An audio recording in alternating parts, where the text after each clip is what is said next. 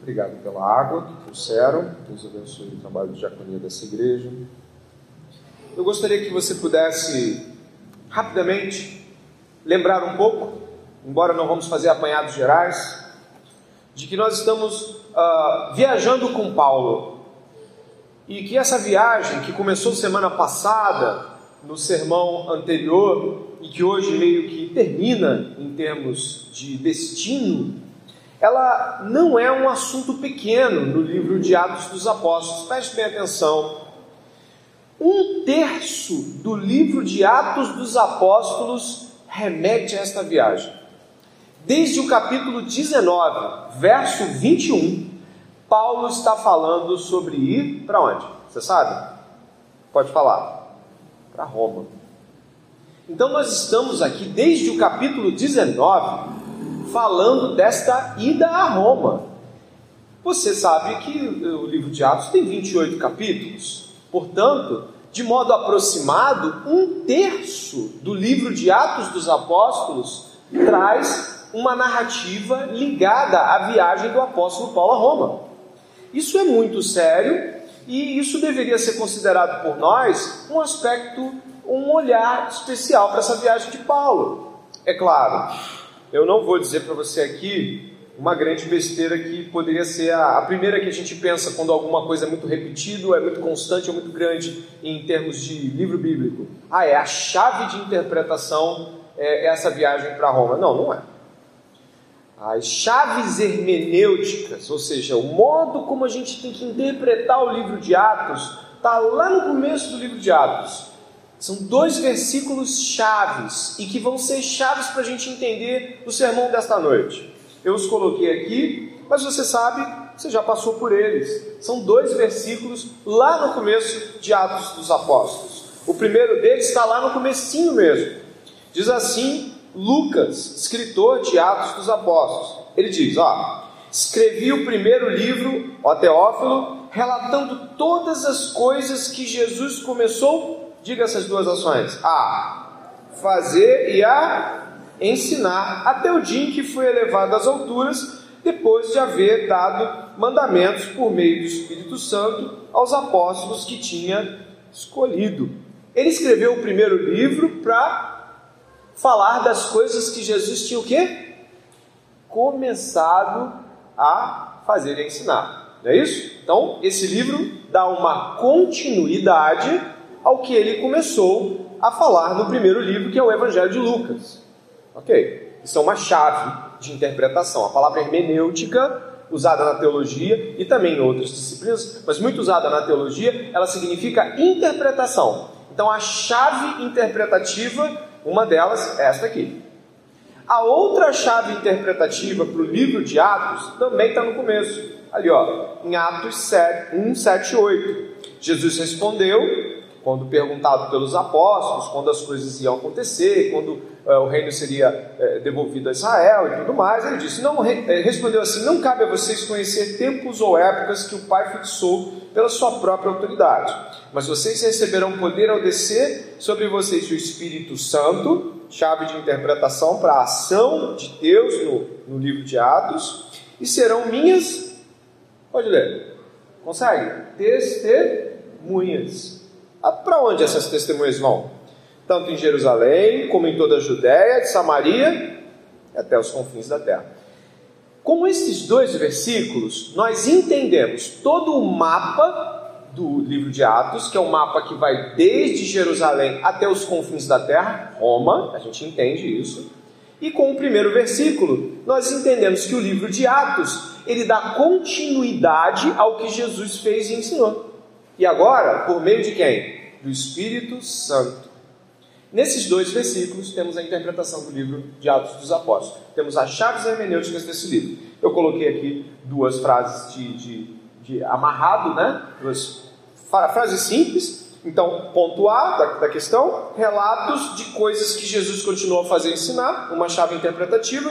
E a segunda, levar o evangelho de Jerusalém até os confins da terra. Portanto, é importante para a gente entender o fluxo, tanto do, do processo de, de, de geografia de Deus aqui, quanto do processo do que Deus quer que a gente aprenda. Eu já estou dando a, a, a, deixa de que devemos interpretar que a, o final ser em Roma tem a ver com o começo do livro. Jerusalém, confins da terra. Como você sabe, Roma tomava conta de toda uma região que ia até os confins da terra conhecida ou do mundo conhecido. As fronteiras do Império Romano eram fronteiras que diríamos assim os homens daquela época, né? Eram as fronteiras do mundo, né? Embora o Império Romano não fosse tão largo quanto o Oriente inteiro ou coisa desse tipo, mas a gente tinha Império Romano dominando a Europa, África e Oriente Próximo. Então você tem um mapa mundial dominado por Roma, confins da Terra, depois de lá. E eu gostaria que você também pudesse compreender, antes de começarmos aí, de que esta jornada de Paulo, ela não acaba no livro de Atos. A gente entende que existe uma quarta viagem missionária feita após ah, a libertação de Paulo, após sua estada, cerca de dois anos um pouco mais de dois anos em Roma. Mas isso é assunto para o último sermão de Atos. Então você entendeu as chaves interpretativas? Entendeu? A primeira, estamos em naquilo que Jesus continuou a fazer ensinar e de Jerusalém até os confins da terra. Roma são os confins da terra. Dito isso, três divisões vão nos auxiliar a compreender melhor o sermão. Essa eu deixei em azulzinho, Alan, mas foi falha minha. Então não, não repare o azulzinho, não. Era para ser pretinho também. O que deve e o que não deve nos surpreender na jornada com Deus? Também não é pergunta, deve ser um erro meu também. Um mundo doente e um Deus misericordioso. 7 a 10, recobrando o ânimo com os irmãos. Essas três divisões vão estabelecer a nossa jornada hoje. Tudo bem? Esse é o, é o nosso panorama. E é por aí que eu quero começar com você. Eu quero começar sobre o primeiro tema, o que deve e o que não deve nos surpreender na jornada com Deus. Eu vou usar a chave hermenêutica 1, aquela que fala sobre fazer e ensinar. O que um sermão estando num lugar tão meio de caminho, ou seja, você não está nem nos julgamentos de Cesareia e nem na estrada de Roma. Paulo mais ou menos está no meio das coisas. Parece que há uma indefinição nesse trecho que eu vou pregar hoje. O que, que um sermão desse pode servir para a compreensão mais ampla de tudo? Acredito que não muita coisa em termos do livro. Mas se Lucas, instruído pelo Espírito Santo, nos colocou essas letras, é porque, mesmo que isso não faça com que o livro seja redescoberto, existem coisas que Deus em Cristo quer que nós aprendamos aqui. Então eu gostaria que, a partir desse olhar de aprendizado, de alguém que está sentado aí e é discípulo de Jesus, ficasse atento com o que Jesus está continuando a fazer e ensinar hoje nesse sermão. Por isso, você que é discípulo de Jesus não pode perder nenhum instante desta nossa apresentação, desse nosso tempo aqui com Deus. E aí que vamos para o começo então. O que deve e o que não deve nos surpreender na jornada com Deus? Já ficou surpreso com uma obra de Deus? Já ficou extremamente surpreendido com um ato específico de Deus na sua vida? Creio que sim, assim como eu. Nós vamos estar agora vendo algumas coisas que deveriam nos surpreender e outras que não deveriam nos surpreender. Para isso, nós vamos trabalhar ali do verso 1, repare na sua Bíblia, eu sei que tipo de marcação você costuma fazer, mas nós vamos do verso 1 até o verso de número 6. A gente vai estar passeando por aí. Para isso, eu quero te chamar para um mapa, acho que eu coloquei nela um mapa aqui, muito obrigado. Um mapa é, de onde Paulo foi parar. Esse é um mapa atual, né? um mapa que tem os limites de hoje. Mas você está vendo ali onde fica Malta, não está? Em vermelhinho ali. Aquilo é uma ilha. Malta é uma ilha, um arquipélago, uma ilha maior e outras pequeníssimas. Mal, obrigado, Alain. Malta é uma ilha bem pequena, ali naquela botinha que é a Itália, lá embaixo tem Malta. O apóstolo Paulo saiu daquela parte direita do nosso mapa, viajando por Cesareia, passando por alguns portos ali, e ele naufragou ali onde está aquela palavra mar Mediterrâneo ali, é por ali que aquela confusão toda aconteceu. Os o barco se despedaçou, como você sabe, eles se agarraram aos destroços do barco e foram sendo levados pela, uh, pelas ondas até aquela região da qual identificaram ser Malta. A palavra de origem fenícia, e acaba sendo uma origem meio fenícia hebraica, significa refúgio. Malta existe até o dia de hoje e atualmente é uma espécie de país-cidade, tipo Mônaco, é um principado. Ela faz parte da comunidade europeia e existe com esse nome até hoje. A Enseada, onde Paulo foi é, possivelmente foi lá cuidado pelos nativos, né, pelos bárbaros, como assim chamados, é, até hoje está lá e recebe o nome de Baía de São Paulo, por conta do fato bíblico. Né? É um local que é assim chamado hoje, né? a praia Enseada de São Paulo. Daí eu parto com vocês. O que, que aconteceu? Eles foram, acharam, aí a ilha estava lá, Deus colocou aquela ilha no meio do caminho e eles foram então recebidos pelos nativos. Dê uma olhada ali, verso de número 2, algumas Bíblias vão falar bárbaros, mas a expressão nativa é melhor aproximada daquilo que Lucas quis trazer para a gente. Até porque bárbaro é um termo que os romanos usavam para gente que era fora dos seus domínios culturais. É, os nativos, diz aqui Lucas em seu relato, nos trataram com singular humanidade. Verso 2: Porque acendendo uma fogueira, acolheram a todos nós por causa da chuva que caía e por causa do frio. Está muito complicado mesmo a situação. Mas eu quero aqui que primeiro você possa se surpreender. É surpreendente de que ímpios se levantem para fazer bem a qualquer pessoa que seja. Nós temos surpresas erradas. Sabe que a gente se surpreende? De que aquele ímpio no trabalho, ou seja, aquela pessoa não cristã no seu trabalho, na sua faculdade, na sua família, ela te tratou mal. Ah, o texto, do modo como está descrito, singular humanidade, ressalta uma surpresa de Lucas com o tratamento. Ou seja, a surpresa não seria se eles tratassem mal prisioneiros que possivelmente estão ali já acorrentados na praia, tá? Era costume romano já pegar os caras e colocar a, a, corrente para ninguém fugir, porque se foge, quem morre, você sabe disso, é o comandante, né, que é o Júlio, ele vai morrer. Se alguém foge, quem morre é quem está tomando conta. Essa era a regra em Roma. Então você imagina a surpresa de Lucas, o médico, companheiro de viagem de Paulo, ao ser tratado com condignidade, com singular humanidade.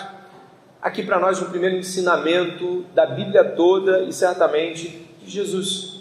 Não devemos nos surpreender com a maldade das pessoas. A surpresa é quando alguém acerta. A surpresa é quando alguém faz bem. A surpresa é quando um ímpio faz alguma coisa boa. E aqui é destacado, nossa, para quem já apanhou tanto, já, correu, já foi espancado, Paulo já foi esmurrado, eles já foram é, você vê que Lucas está aqui com Paulo. Eu acho isso também muito singular. Paulo chama Timóteo para as cadeias, para as prisões com ele na segunda epístola, você já leu isso. Logo no capítulo 1, ele chama Timóteo a sofrer com ele. Você está vendo Lucas aqui? Está junto com Paulo nesse naufrágio, está vivendo vida de missão junto. É, o discipulado cristão tem essa nuance de sofrer, padecer com e eu gostaria de encorajá-lo a duas reflexões iniciais. Não se surpreenda com a maldade do mundo. Se surpreenda quando alguém fizer o bem. E aí é uma boa surpresa. Nós devemos esperar que aqueles que não conhecem a Cristo, principalmente, não nos tratem com respeito ou com dignidade. E a segunda questão aqui é levantar o fato de que Lucas está com ele, mesmo estando num naufrágio e vai ser preso e vai continuar na casa, e como você pode lembrar, muitas cartas de Paulo apresentam que o médico Lucas estava lá com ele.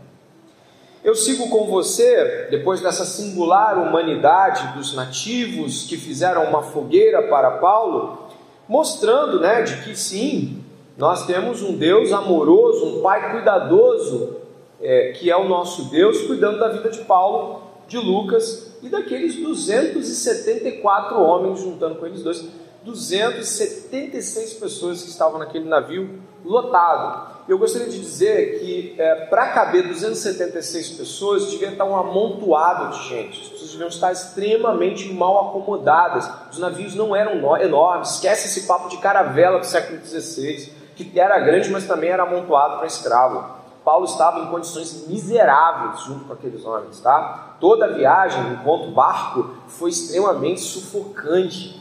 Paulo ou estava em cima, apertado junto com os outros, ou estava embaixo, entrelaçado entre correntes, cargas, comida, animais, galinha. Não estava fácil para ninguém, não. E, o Lucas estava lá. E Lucas estava lá. Um aprendizado para nós, como discípulos de Cristo, e até mesmo a gente que cuida de gente e que propõe, às vezes, que pessoas venham é, ver o sofrimento pelo Evangelho de perto. Eu quero relatar aqui Paulo, que vai, vai aparecer uma cena que, que vai nos chamar a atenção. Eu quero relatar que o apóstolo Paulo é um senhor que tem por volta de 60 anos de idade. Ele já não está na primavera da sua vida jovial. Pelo contrário, ele já tomou muitas chibatadas nas costas, já, já foi apedrejado, já foi escorraçado, já foi espancado.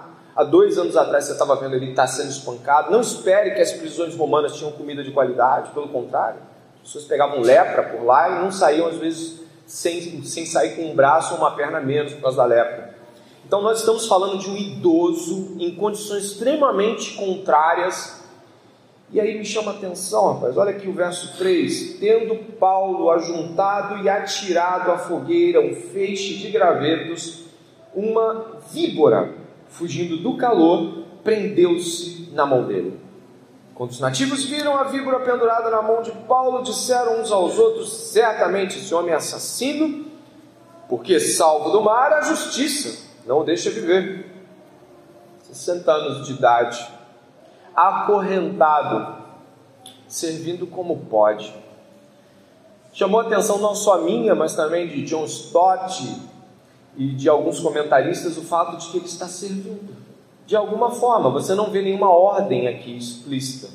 A boa vontade dos nativos e a boa vontade de Paulo são colocadas em pé de igualdade. O apóstolo Paulo está lá recolhendo os gravetinhos dele. Aí você vai falar assim: Poxa, legal, mas tem 275 a mais, por que, que ele vai pegar graveto? E logo um idoso. Paulo tem essa atitude.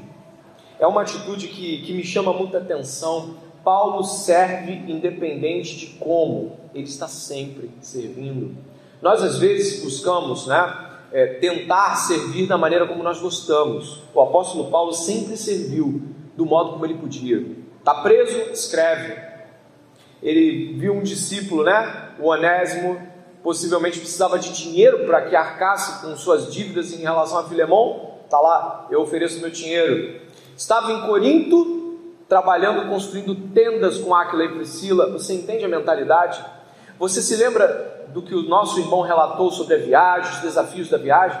Você se lembra que o apóstolo Paulo ele estava preocupado com o destino de todos ali. Ele sabe da salvação dele, ele está preocupado com o destino de todos. Foi até o capitão da viagem falou assim: a viagem não vai ser fácil, não vai ser bom para a gente fazer isso. Depois, quando tudo deu errado, ele falou assim: ó, ninguém vai se perder, está todo mundo com fome, mas tem que comer, senão a gente não vai conseguir sair dessa. Todo mundo já estava triste, dando a vida por certa de terminar. E ele foi lá e encorajou, seja pegando gravetos, seja alertando o comandante da viagem seja encorajando homens a comerem pão. Havia um cristão ativo, havia um cristão de 60 anos de idade interessado no bem de outros. Paulo não ficava parado e isso chama muito a atenção.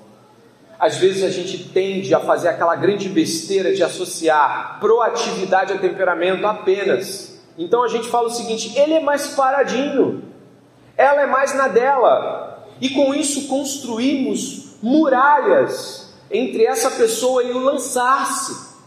Então eu, eu lhe afirmo aqui que esse senhor de 60 anos com uma corrente nas, nos pés está pegando gravetos para jogar. E eu vi o, um pregador falando, brincando assim, nossa, poxa, né, ouvi um, um, um, homem pregando sobre esse sermão, me chamou a atenção e falou assim: a gente fala muito de masculinidade nos dias de hoje. Existem vários painéis pintando cenários de masculinidade, né? Abre a Bíblia, olha esse homem.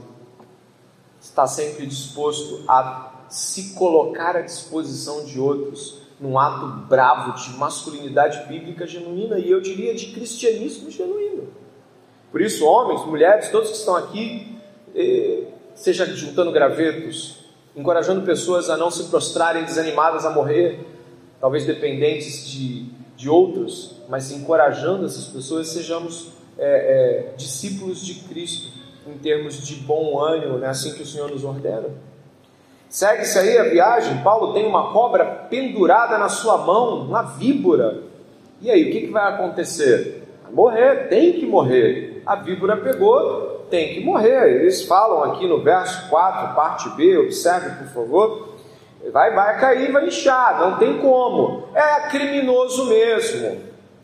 Não morreu no mar, mas a justiça, está na tua Bíblia com letra maiúscula? Tá, né? É uma deusa de quer. É uma deusa, por isso está em letra maiúscula, porque a justiça aqui é uma deusa, deusa da justiça, deusa de quer. É o que está em grego, de quer. Essa deusa não vai deixá-lo viver. Então, as crendices populares, os, os modos ali de pensar deles, rapidamente volúteis, né? Mentalidade humana, não é isso? Caída, não é isso? Olha, Está dando errado é porque você está em pecado, tá, está errado. Se está dando errado é porque você merecia. Ó, você já ouviu isso, né? Ah, teve tiro, não sei o que na rua, caiu quatro. Olha, se estava lá é porque merecia. Não quer nem saber se merecia, não. Se estava lá para tomar tiro é porque estava com quem não devia. Você já ouviu essa expressão, né? De, tem culpa no cartório. A mentalidade humana atribui ou o seu próprio mérito por fracassar, ou algum tipo de coisa que a gente não sabe, mas é causa do destino. Você não serve para vencer. E eles, obviamente, vão por esse caminho, né? Você deve ser assassino mesmo.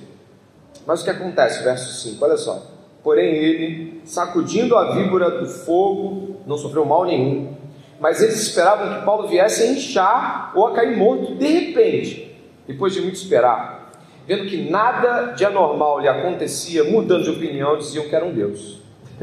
No primeiro momento, ele era um assassino condenado pelo destino e pelos deuses. Passou uns minutos, não morreu, deu tudo certo, é Deus ele. É a mentalidade pagã. Se está dando tudo errado, alguma coisa errada você fez. E aí eu remonto um personagem histórico, Jó. Os amigos de Jó, embora tenham dito muitas coisas interessantes, se você ler o livro de Jó, eles não falaram só coisas do tipo, você deve ter algum pecado. Mas tem muitas falas lá que eram bem bíblicas, mas no meio de algumas delas tinha, vai Jó, fala o que tu fez. Tu fez alguma coisa. A Bíblia apresenta Jó como o homem mais íntegro que uh, o tempo dele conheceu, pelo menos. Ele era um homem reto, tratava a família retamente, os filhos retamente, ele era devoto a Deus, adorava a Deus com uma adoração genuína, preocupado se os filhos também estavam em adoração genuína a Deus. E o que acontece com Jó? Tudo de errado. Pensa aí, acabei de sair de um naufrágio e uma cobra. Tem alguma coisa errada comigo. E a gente vai no final do sermão abordar isso com mais ênfase. Mas Jó faz aquela pergunta inútil que todo mundo que faz se dá mal com Deus depois, né? Por que eu? Por que para mim?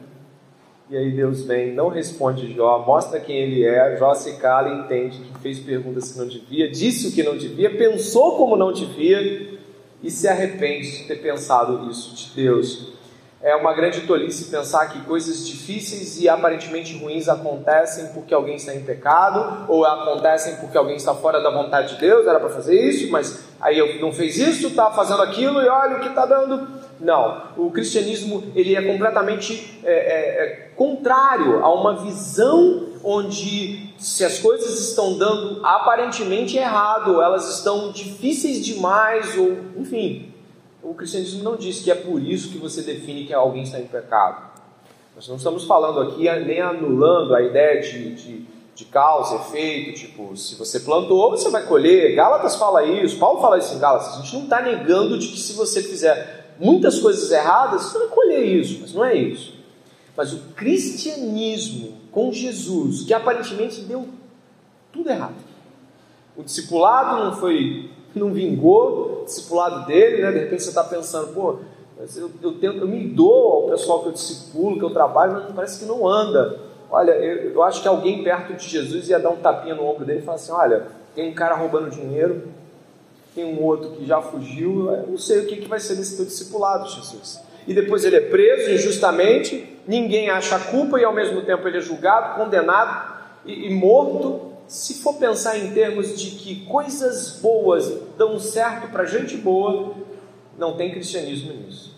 E é aqui que eu quero é, salientar de que a mentalidade pagã, ou seja, a mentalidade sem Cristo, ela sucumbe às circunstâncias. Pessoas que não têm Cristo, ou pasmem, pessoas que têm Cristo, mas insistem em manter traços de mentalidade pagã, como esses homens, são extremamente volúteis. Está tudo funcionando, tudo bem. Pintou a primeira tempestade, o barco quebrou, em alusão aqui a Paulo. Cadê Deus? Onde está Deus? Estou desesperado, estou em crise, não sei mais o que fazer. Então, é, nós precisamos entender que essa mentalidade de, de mudar o nosso pensamento quanto ao, a quem Deus é, posição de fé que a gente deve tomar, ficar firme diante de adversidades, esse é um pensamento cristão sólido. Pensamento pagão é: por que eu estou passando por tudo isso? Por que, irmão, se Deus não fosse, como nosso irmão falou semana passada, providencial conosco, ninguém suportava a vida. Até a vida mais difícil de alguém nessa terra. Ainda assim, recebe sustento, provisão e Deus retém o tão difícil que ela podia ser.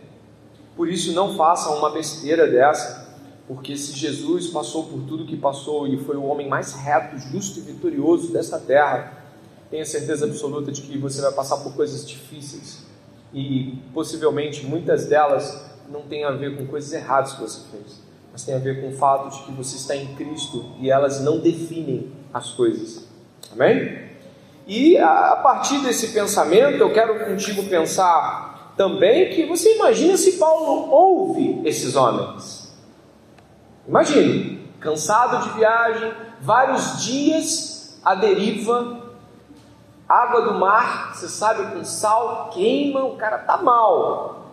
E aí ele pega um, um graveto, a víbora pega na mão dele, os caras falam, é assassino, tinha que morrer mesmo. Ainda bem que ele não lembrou que ele realmente era um assassino. Ou pelo menos não está dito aqui que ele lembrou, porque de fato ele já o foi mas nós devemos ter muito cuidado quando pessoas nos derem juízos cabais.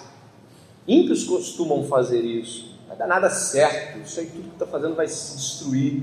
Bem feito. Não fez o que eu disse, agora se exploda. Nós ouvimos muitas coisas.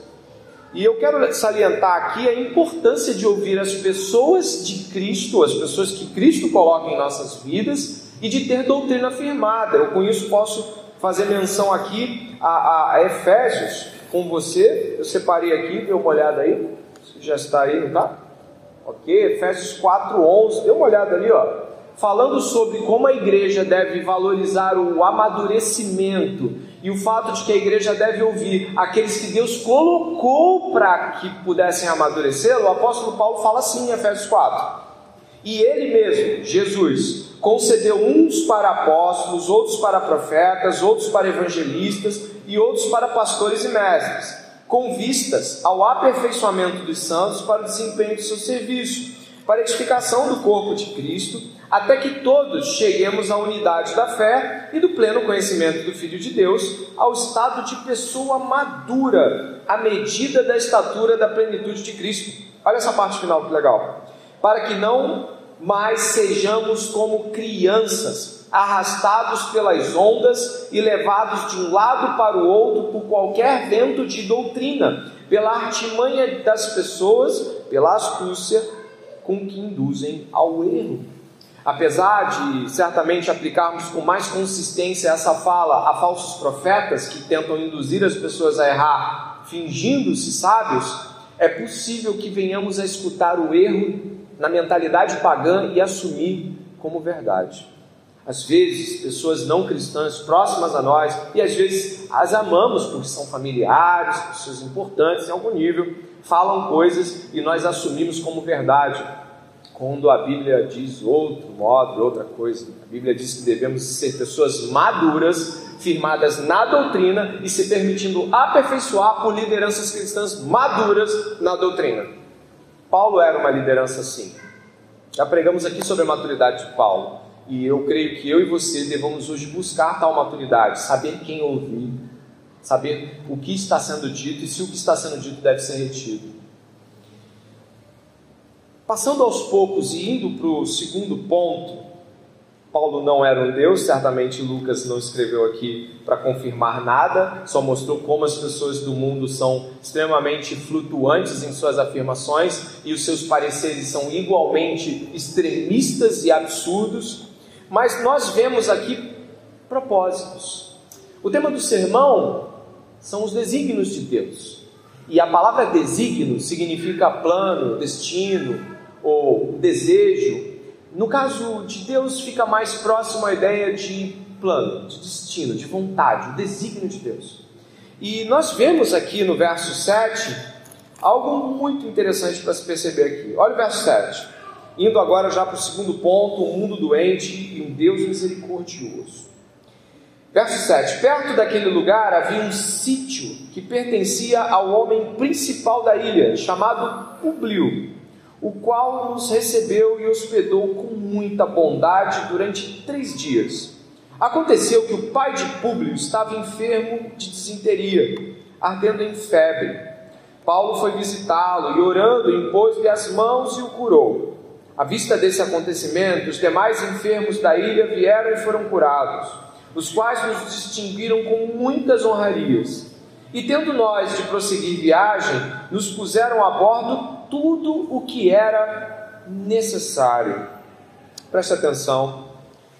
Talvez você fique pensando: nossa, quanta coisa aconteceu, e olha no meio do caminho que nós temos. Paulo sendo usado com dom de cura para curar um homem da cidade que não estava no mapa em suas viagens. Havia uma febre em Malta, e é curioso para você saber disso. Havia uma febre em Malta que só foi descoberta a sua, a sua procedência em 1887. Ela adivinha de uma bactéria que as, as cabras daquela região é, desenvolviam e passavam para o leite e as pessoas ficavam com febre de quatro meses. É a chamada, você pode digitar depois e procurar, é, febre de Malta. E Paulo, obviamente, não tinha o conhecimento que nós temos sobre isso hoje, e eles tinham esse conhecimento experiencial, ou seja, eles sabiam o que, que era a febre de Malta, quatro meses, dois meses com febre sem parar, quase todo dia. Paulo foi lá e orou, e a febre saiu. Os nativos acolheram a eles tão bem que deram-lhes tudo para a viagem, abasteceram o navio, tudo foi colocado no lugar. E aí eu te pergunto, Quanto tempo nós temos de ficar em lugares que parecem não ser o nosso destino final? Quanto tempo Deus nos deixa, e aí eu posso pensar junto com você, em trabalhos, em estudos, em família? Quanto tempo você ainda. Alguns querem se casar e acho muito bom que, que pensem nisso, mas você está ainda com seus pais. Quanto tempo Deus nos deixa onde Ele nos coloca por motivos que ainda estão em andamento. Gostamos muito de chegar até o destino. Gostamos muito de ver consumados nossos sonhos. A gente gosta muito de, ok, cheguei onde eu queria. Mas para um cristão, o caminho é tão importante quanto o destino. Porque durante o caminho Deus está fazendo obra. Ninguém se salva, ninguém está falando que ninguém foi salvo aqui. Pode ter havido salvação, pode ter havido pregação, não não está relatado aqui, mas Deus se preocupa misericordiosamente com essas pessoas. Depois, se você vê aí, você leu aí, que um montão de gente também foram, foi curada, verso 9, à vista desses acontecimentos, os demais enfermos da ilha vieram e foram curados. Deus fez sua obra em uma ilha que talvez não fosse ponto de visita de ninguém. Você sabe, Paulo fez uma, duas, três viagens missionárias. Lembra de Malta? Não. Você não lembra de Malta? Ela não estava no mapa, ela é lugarejo. Mas se Deus tiver que afundar um barco para montar uma igreja, Ele faz. Se Ele tiver que empurrar você com força para um lugar que você jamais imaginou ir, para que Ele chegue lá e fará por isso é importante valorizarmos onde nós estamos. Nós nunca sabemos tudo. A gente às vezes pensa que está num lugar e às vezes fica lá, talvez por algumas semanas. por algum tempo, um pequeno tempo, mas Deus te levou até lá. Não é acaso que levou Paulo a Malta, não foram os ventos e os deuses, foi o Senhor. Por isso, valorize o lugar onde você está hoje, não dizendo, nossa, eu estou no melhor lugar do mundo, porque às vezes é um lugar difícil, com pessoas difíceis, fazendo coisas que você não gosta. Mas se você está lá hoje e não está lá por rebeldia, por porfia, ou seja lá o que for que é pecado, reflita, tem obra de Deus em andamento. E a gente não pode simplesmente achar que estamos em uma espécie de estação de trem esperando o próximo. Todo lugar é lugar para pregação nesse mundo. Toda estação que Deus para, Ele quer que uma igreja seja plantada, pessoas conheçam a Cristo, gente seja beneficiada com a bondade dos cristãos. Paulo, ele não está aqui fazendo talvez os grandes discursos que você viu no livro de Atos, mas tem gente aqui falando: nossa, que Deus é esse? Como nós sabemos, o apóstolo Paulo não tinha visitado Malta. Pedro também nunca relatou ter ido em Malta. Não existe nenhum indício de que os primeiros cento e poucos anos de cristianismo tenham buscado a ilha de Malta. Mas Deus os buscou. A misericórdia de Deus os alcançou. Aquele povo doente fisicamente também era doente de coração e de alma. Tanto é que estavam confundindo um homem com um Deus. Por isso, valorize aonde Deus leva você porque talvez você ainda esteja esperando o grande lugar onde vai desenvolver o seu ministério, sua vida e tudo mais. Mas é ali que Deus está atuando, onde você está hoje. Compreendendo dessa forma, depois que nós passamos aí pelo verso de número 10, nós vamos alcançando é, um período intermediário no próprio texto. Dê uma olhada no verso 11. Três meses depois, embarcamos no navio, navio de Alexandria, que tinha passado o inverno na ilha. O navio tinha por emblema os deuses gêmeos Castor e Pólux. Chegando a Siracusa, ficamos ali três dias. Dali, navegamos ao longo da costa, chegamos a Régio. No dia seguinte, começou a soprar o vento sul, e em dois dias chegamos a Puteoli onde encontramos alguns, olha que bênção, irmãos que nos pediram que ficássemos com eles sete dias, e foi assim que nos dirigimos a Roma. Tendo ali os irmãos ouvido notícias nossas, vieram ao nosso encontro até a praça de Ápio e as três vendas. Ao vê-lo, Paulo deu graças a Deus e sentiu-se mais animado. Uma vez em Roma, Paulo recebeu permissão para morar por sua conta tendo em sua companhia o soldado que o guardava até aqui. Esse ponto final é o apóstolo Paulo recobrando o ânimo. Olha, você fala, como assim recobrando o ânimo? O que está acontecendo? A chegada de Paulo a Roma é uma chegada que já havia sido anunciada. Você concorda que Deus já havia dito por meio de, de, de, de, Jesus Cristo, né? Jesus Cristo havia dito ali: Olha, você vai. Depois viu um anjo consolar Paulo no navio, dizendo: Nada vai se perder. O que, que quer dizer isso? Não tem como não chegar. Você não tem como, preste atenção no final do sermão agora. Não tem como Paulo não chegar. Jesus Cristo falou que ia chegar e ponto. A chegada de Roma é cumprimento de promessa de Deus. Ponto. Mas ele está mais animado. Você leu isso no verso 15? Sentiu-se mais animado. O termo em grego cabe confortado, ou seja, recuperado. Do que? Eu te digo do que. Desde o capítulo 19, o apóstolo Paulo vem sendo bombardeado, não por pessoas, mas talvez pela dúvida.